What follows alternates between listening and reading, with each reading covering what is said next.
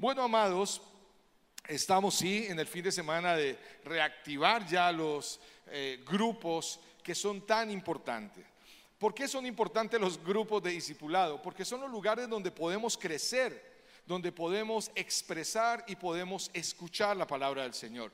Los sábados y los domingos se viene a la gran asamblea, bíblicamente se llamaría así, a celebrar, a celebrarle al Señor, a escuchar su palabra, pero requerimos los grupos pequeños. ¿Cuántos dicen amén? De hecho, de hecho, hay una fórmula que descubrí en mi vida y es esa fórmula que nos lleva a la mayoría de cristianos a terminar cayendo. La fórmula es la siguiente, soledad, orgullo, caída.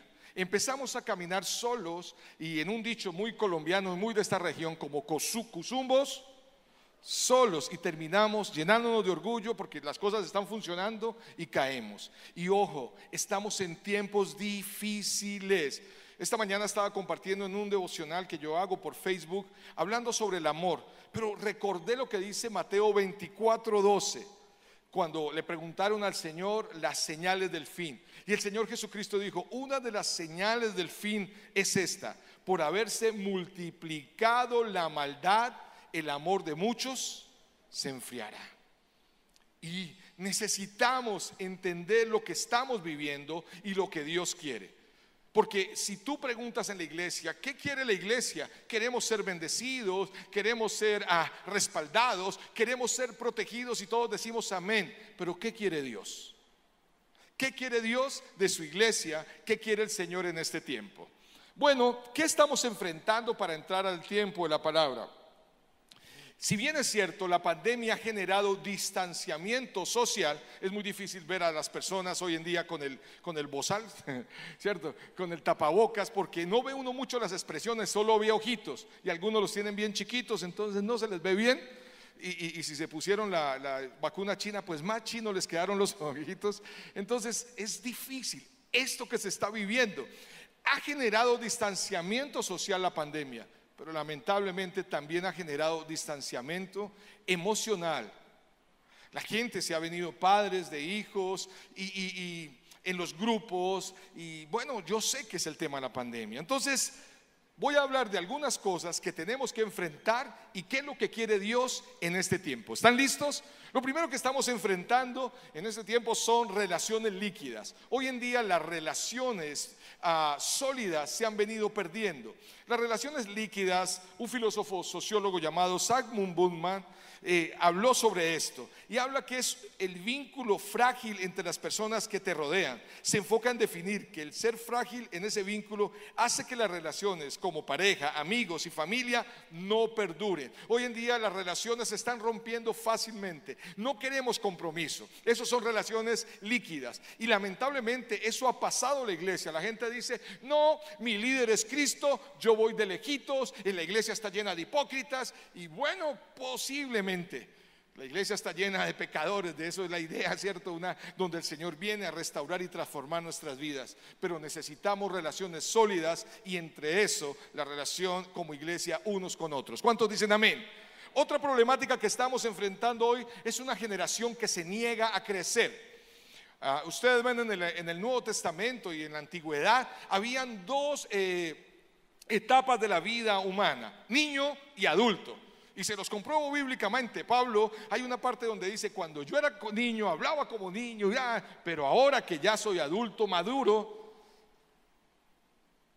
pero a alguien se le ocurrió hablar de ciertas etapas que ha generado un problema de no querer crecer. Se resiste la gente a crecer.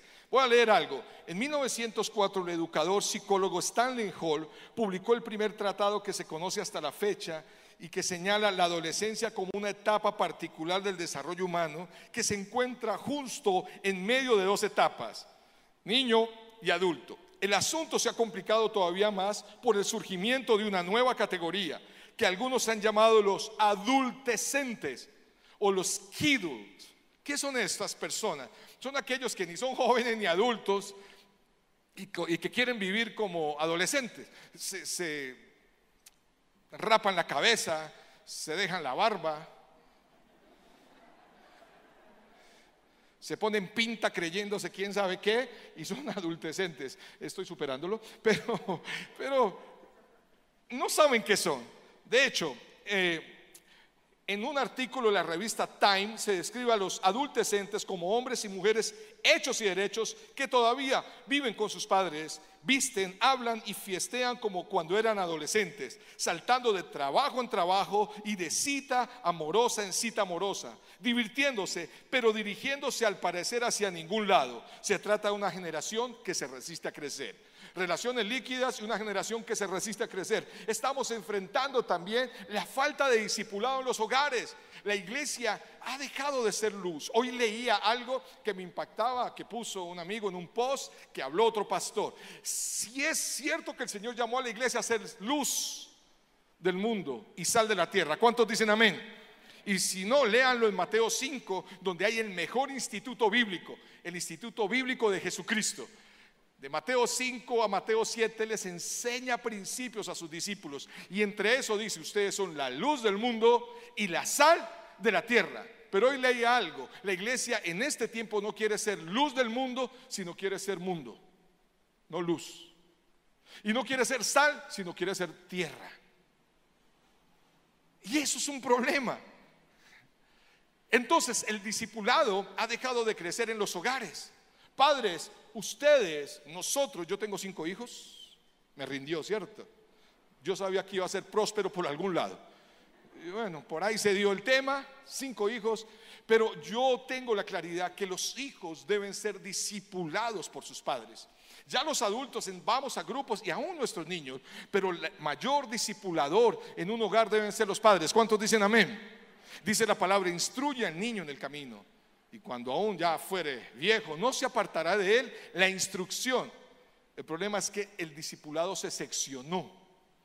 Los niños nacieron y crecen espirituales. Usted ve un niño y es impactante. Cuando pasa la gente al frente y están orando y alguien se cae, un niño viene sin tapujo, dice, yo quiero, yo quiero. Ah, él no tiene problema, no por fuera está diciendo cuánto le pagarían a este, es puro teatro el que se cayó y todo lo que uno puede estar pensando en su mente de adulto. Los niños no, pero van creciendo y no sé a cuántos experimentaron cómo sus hijos fueron creciendo y se fueron apartando de esa espiritualidad. ¿Saben por qué? Porque el discipulado se fraccionó, se seccionó. Un devocional por ahí el miércoles llamado altar familiar, bien aburridor que ni los papás se aguantan y los mandan el domingo a la iglesia infantil para que les enseñe y se perdió el modelar eso. Otra problemática que vemos hoy en día es que los padres y aún en la iglesia estamos enseñando más normas que principios. Y hay que volver a los principios imperecederos de la palabra del Señor. Nunca, nunca cesará. Cielo y tierra pasará, pero su palabra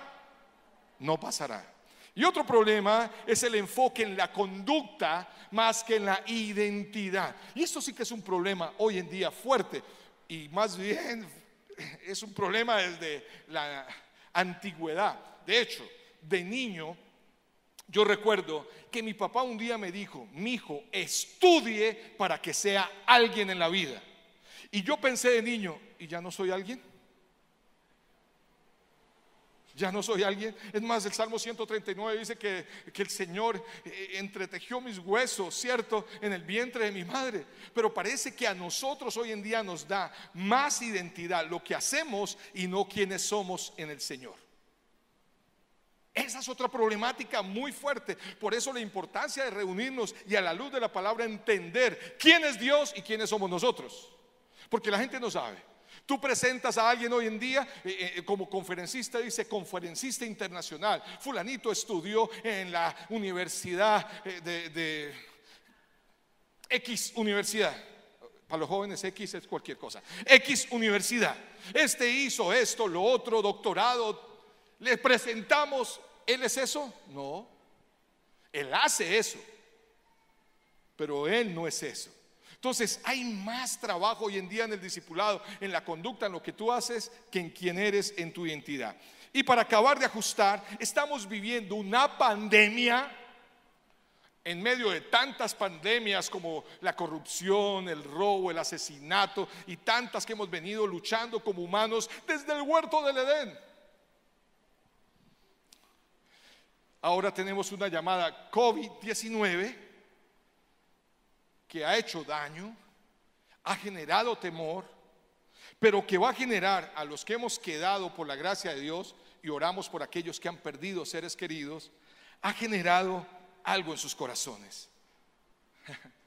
¿Qué genera una pandemia? Después de la pandemia se genera un desenfreno. Ahora la gente que puede salir dice, comamos y bebamos, porque mañana moriremos. Y hemos olvidado la importancia de lo que Dios quiere y de que Dios sigue hablando. ¿Cuántos creen que Dios habla hoy? Amén. Aparte de que estamos enfrentando, ojo, una agenda globalista, y el que sabe esto sabe que es algo que está preparado hasta el 2030 y ya está penetrando la sociedad, donde se habla del aborto, ideología de género, derechos más que responsabilidades, y está bombardeando a nuestros niños y jóvenes en los colegios y universidades. ¿Cómo vamos a enfrentar este huracán de antivalores y desenfreno con una iglesia displicente y distraída? ¿Cómo lo haremos? Pues veamos a la luz de la Biblia qué fue lo que hizo el Señor y cómo el Señor llamó a su pueblo para que se levantara. Y lo vamos a ver entonces partiendo de una palabra. La palabra es Gineni. Repitan conmigo, Gineni. Un poquito más duro, Gineni. Tranquilo que no es como una película japonesa o algo así, ¿cierto? Gineni. Levante la mano, ¿quién sabe qué significa Gineni? Levante la mano.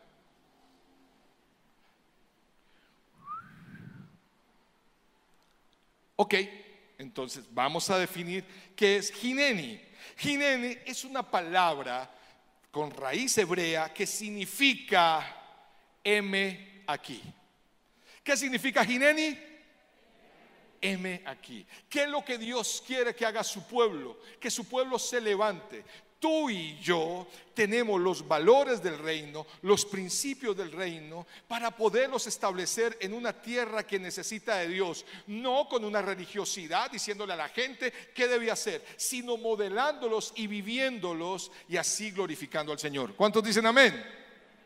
Gineni. Entonces voy a ver este gineni que es M aquí, es como decir aquí estoy atento, escuchando y presto a obedecer sus órdenes, mi Señor. Indica un estado de atención plena a lo que se va a decir para obedecerlo prontamente. Y creo que lo que Dios como nunca está esperando de su pueblo, obediencia. Toda la vida el Señor ha querido que su pueblo le obedezca, ya sea el pueblo que utilizó para traer a Jesús y ahora su pueblo llamado iglesia, que le obedezcamos. ¿Cuántos aquí son padres de familia? Levanten la mano. Bajen su mano. ¿Cuántos son jefes en algo? En, su trabajo. ¿Cuántos, ¿Cuántas son jefas en su casa? Bueno, no. Algunos levantaron la mano así. ¿Sabe qué quiere un padre? ¿Qué quiere un jefe? ¿Qué quiere alguien que está a cargo de no tus buenas eh, notas, no tus buenas tareas, sino obediencia? Que cuando se le diga hago algo, lo haga. Y es lo que Dios está esperando. Entonces, vamos a mirar cuatro ginenis, heme aquí, que encuentro en el Antiguo Testamento cuando Dios llama a su pueblo a levantarse. Queridos, eso es en serio. Lo que estamos viviendo es real. La iglesia no puede conformarse. No podemos quedarnos en nuestras cuatro paredes, aunque venimos a celebrar, pero debemos realmente ser misionales. Misionero es algo transcultural. Misional es ser misionero en mi ámbito, en tu profesión, en tu trabajo, en tu estudio, que tú puedas ser esa luz que el Señor nos llamó, obedecerle para que nuestra sociedad sea transformada. La gente afuera no va a ser transformada por nuestra crítica, ni tan solo por nuestras oraciones. La oración es una parte, necesitamos modelar, pero para modelar necesitamos decirle al Señor, Gineni, heme aquí, Señor, yo quiero ir. ¿Cuántos están dispuestos a ser sal y luz y no mundo y tierra? ¿Cuántos están dispuestos? Levante la mano. Muy bien, veamos entonces cómo fue en el Antiguo Testamento. Génesis capítulo 22, versículo 11. Si alguien tiene la Biblia lo puede leer o si quiere ahí lo están colocando. Génesis. Siempre me río cuando leo Génesis porque yo tenía un grupo pequeño donde iba gente nueva y un día una chica yo le pregunté muy nuevita, ¿estás leyendo la Biblia? Y me dijo, sí, sí, pastor. Y bueno, ¿y cómo comenzaste? Ah, desde el primer libro, desde Géminis. Bueno, cuando vayas en segunda de Tauro hablamos. bueno, era nuevita. Todo Génesis es principio, ¿no? Génesis 22, 11 dice, pero el ángel del Señor lo llamó desde los cielos y le dijo, Abraham, Abraham. Y él dijo, Gineni, que significa, significa, Gineni. Ahora, este Gineni está en medio de una prueba. ¿Cuántos eh, conocen a Abraham? Levante la mano. Yo no existía en esa época, pero bueno, gloria a Dios por los que ya lo conocieron desde esa época. Levantaron la mano. Ah, en la Biblia, en la Biblia, ok. Abraham fue conocido como el padre de de la fe y Abraham fue llamado por el Señor y empezó un proceso en su vida. Un proceso muy, muy fuerte porque todos necesitamos procesos para ir creciendo en el llamado del Señor. Quiero que repitan conmigo esto, del llamamiento, un poquito más duro, un poquito más duro, un poquito más duro, bueno, del llamamiento a la comisión hay un camino que se llama formación. La formación es importante. Por eso crece, por eso los grupos, por eso los cursos de parejas que son maravillosos, porque hay que crecer. Abraham está en ese proceso, pero ya en el capítulo 22 de Génesis, Dios pone a prueba su fe y le pide lo que más ama. ¿Qué es lo que más ama Abraham? La promesa que Dios le dio, su hijo, del cual vendría, ¿cierto? Toda esa descendencia. ¿Cuál es el hijo amado de Abraham? Isaac. El Señor le dice, toma Isaac, tu hijo, tu único hijo, que amas. Ya estaba Ismael. Y por favor, entendamos que no significa que él no lo amara, pero amaba más a Isaac porque sabía que era el hijo, no de la esclava. Y él ama a Isaac y el Señor le dice, sacrifícalo. Pregunta, ¿a cuántos les parecería muy fuerte que el Señor les dijera, supongamos, dame tu hijo, sacrifícalo? Bueno, el Señor no lo haría ahora. Aunque Dios no pide algo que Él no haya hecho, Él entregó a su Hijo por nosotros. Él está probando el corazón de Abraham. Y Abraham dice que se levanta y se va. Algo que noto en el texto bíblico es que Abraham no le dice a Sara para dónde va, ¿no? No sé por qué. Porque de pronto el sacrificado es otro. Pues imagine uno, ¿para dónde va mi hijo? A matar el muchacho, ya vengo. Ya. Eso hubiera sido terrible. Él se levanta, va en obediencia. Y ya cuando llega al lugar, le dice el chico, papá, ¿y, dónde está el cordero? Y él le dice, mi hijo, Dios proveerá. Y él mira a sus criados y le dice, espérenos acá. El muchacho y yo iremos, y mire su fe, adoraremos y volveremos. Ya cuando él está a punto de sacrificar a su hijo, el Señor es cuando le dice el ángel, Abraham, Abraham. Y él contesta, Jineni. ¿Cuántos pueden decir, heme aquí en medio de la prueba? Levante la mano. No, no, no, no. Cuando uno está en la prueba, uno está diciendo, pero ¿por qué Dios? ¿Por qué? Hace unos cuatro años estaba yo en California con mi esposa llevando a mi hija a, su universidad. Y el primer año yo la llevé hasta la universidad. En la ciudad que yo me hospedo, queda a nueve horas en carro de la ciudad de ella, donde ella vive ahora, que es Redding, California. Yo estaba en San Bernardino. El segundo año mi esposa dijo, mi amor, que ella se vaya en Amtrak, que vaya en el tren. Yo, amor, pero pues es que la niña, la niña tiene 19, 20 años. Ay, ya no es niña, mi amor, le va a ir bien. Mi esposa es vaya. Y yo soy, no, no, no, mi hijita, cásese a los 40. Bueno, en fin, ya se casó. Y mi hija se fue en el tren. Dijo, a las 10 de la noche estoy llegando más o menos a, Sacramento. Yo les escribo. Y pasaron la una, las dos, bueno, primero las 10, las 11, las 12, la una, las 2 de la mañana. Y ella no llamaba. Qué prueba tan difícil. Yo estaba ahí con el teléfono mi esposa se despertó y me dijo, ¿qué pasó?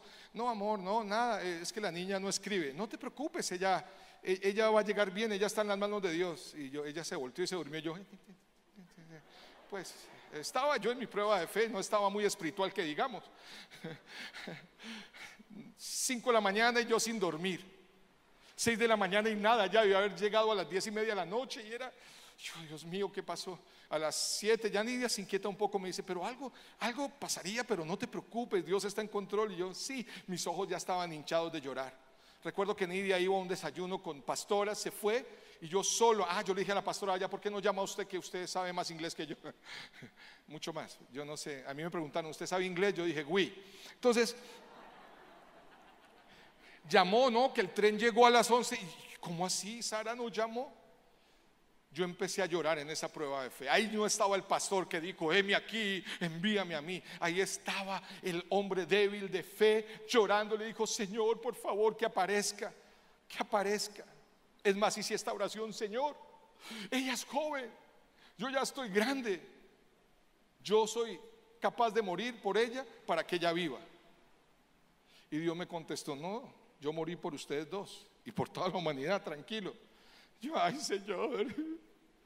Después llamé a Juan y a Marce, oren por mí. Y en ese momento entra una llamada, Sara, tranquila.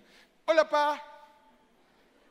Y yo, ¿qué pasó, hija? Pa, no, es que el tren no tenía media hora de wifi y ya se quedó sin wifi, se me descargó el teléfono, llegué a Sacramento, ya no salía bus, me quedé en una silla dormida, pero ahí había un policía que era cristiano, dijo que toda la noche me iba a cuidar, pero todo está bien. Yo, ah, pero ese día yo estaba que me moría. El M aquí se me había quitado. En medio de la prueba podemos decir, Jineni, heme aquí. Ese es el desafío. Quizás tú hoy estás pasando una prueba, pero puedas decirle al Señor en esta noche, heme aquí. La segunda está en Éxodo 3, 4. Dice así, vio el Señor que se desviaba para observar y Dios lo llamó de un medio de la zarza. ¿Quién es? Moisés. Y le dijo, Moisés, Moisés. Y él respondió, Jineni, heme aquí. Ese es un Jineni en medio de la comodidad. Ya Moisés estaba tranquilito y quizás muchos están en la comodidad, no en la comunidad cristiana, sino en la comodidad cristiana. Relajados, porque Moisés ya había tenido que enfrentar el palacio donde él era, era hijo, ¿cierto? E, e, era príncipe, donde él era un don. Para irse al desierto 40 años, el Señor llevó a Moisés al desierto 40 años para sacar Egipto de su corazón. Pero decirle, Señor, heme aquí, yo quiero dejar huella en mis hijos, yo quiero dejar huella en esta, en esta sociedad. ¿Cuántos quieren dejar huella?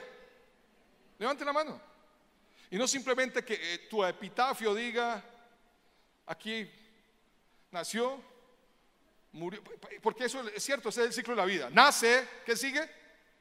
Crece, se reproduce y muere. Primer libro de Samuel 3:4 dice, y el Señor llamó a Samuel y él respondió, ¿cuántos dicen amén? No solo portadores de, de, voy a decir algo que puede ser ofensivo, de emociones. Ahora, no estoy diciendo que las emociones no son de Dios, todos sentimos. Jesús lloró, las emociones son válidas, pero hemos limitado nuestra relación con Dios a lo emocional. Por eso hay gente que se va de la iglesia porque ya no siente.